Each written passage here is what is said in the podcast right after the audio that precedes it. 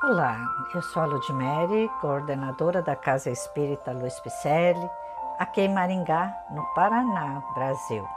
Estou fazendo a leitura de mensagens ditadas pelo Espírito Emmanuel, que se encontram no livro Justiça Divina, que foi psicografado por Francisco Cândido Xavier. Hoje o episódio intitula-se Pai, que foi uma reflexão na reunião pública de 14 de abril de 1961, trazida por Emmanuel a Chico Xavier, sobre o livro O Céu e o Inferno, primeira parte, capítulo 6. Pai, é natural que consideres teu problema qual espinho terrível. É justo reconheças tua prova por agonia do coração Ergue súplice olhar no silêncio da prece e relacionas mecanicamente aqueles que te feriram. É como se conversasses intimamente com Deus, apresentando-lhe vasto balanço de amarguras e queixas. E o Supremo Senhor cuidará realmente de ti, alentando-te o passo Entretanto, é preciso não te esqueça que Ele cuidará igualmente dos outros. Lança mais profundo olhar naqueles que te ofenderam, conforme acreditas, e compara as tuas vantagens com as deles. Quase sempre, embora se entremostrem adornados de ouro e renome, nas galerias da evidência e da autoridade, são almas credoras de compaixão e de auxílio. Traíram-te a confiança, contudo tombaram nas malhas de pavorosos enganos. Humilharam-te impunemente, mas adquiriram remorsos para imenso trecho da vida. Dilaceraram-te os ideais, entretanto caíram nos descréditos de si próprios. Abandonaram-te com inexprimível ingratidão. Todavia desceram a animalidade e a loucura. Não é possível que luz do universo apenas te ampare, desprezando aqueles que se encontram à margem de sofrimento maior.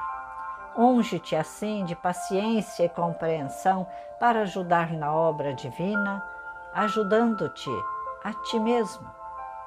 Em qualquer apreciação ao redor de alguém, recorda que o teu Criador é também o Criador dos que estão sendo julgados. É por isso que Jesus, em nos ensinando a orar, revelou Deus como sendo o amor de todo amor, afirmando simples: Pai, Pai nosso que estais nos céus. Não é? E continue então a oração maravilhosa do Pai Nosso. Pai nosso que estais nos céus. Não é? E enquanto é, estarmos, né? Estivermos, melhor termo, enquanto estivermos caminhando com aqueles que nos ferem, ou que temos um olhar meio que indiscreto para com eles, temos desafetos caminhando conosco, com certeza é a justiça divina imperando, trazendo para próximo de nós aqueles a quem nós temos compromisso. Dentro de casa, na via pública, nas empresas, na casa espírita, todos aqueles que compartilham conosco do mesmo ideal, com divergências, são aqueles que nós precisamos aprender, não é? Aí você diz: Ah, meu santo não bate com o dele. É por isso.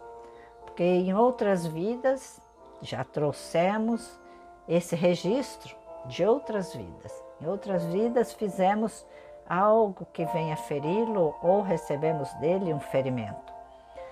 Mas isso ressona em nosso perispírito. Aí entra a justiça divina que nos trouxe a todos para compartilharmos do mesmo caminho.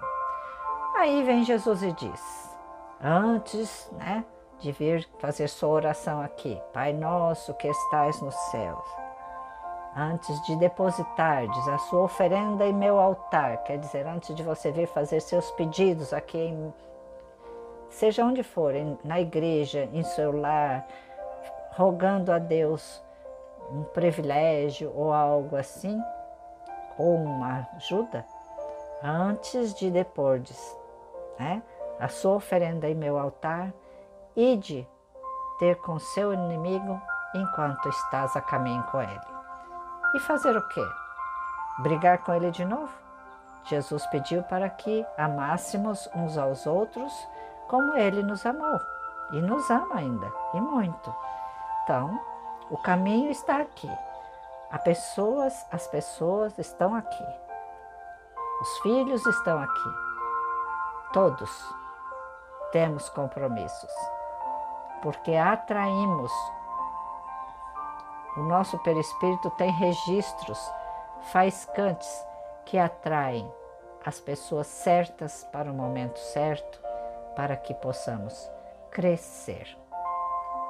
Vamos lá? Vamos crescer juntos? Vamos estudar juntos? Vamos juntar as forças, as forças do amor, da sabedoria, da caridade. Tem tanta obra social na CELP. Venha somar conosco. Para isso, para nos encontrar, acesse nosso site www.celpifempicele.com.br e você vai me encontrar por ali, o meu telefone, o meu WhatsApp. Vamos conversar? Receba então o meu abraço desde já. Muita paz.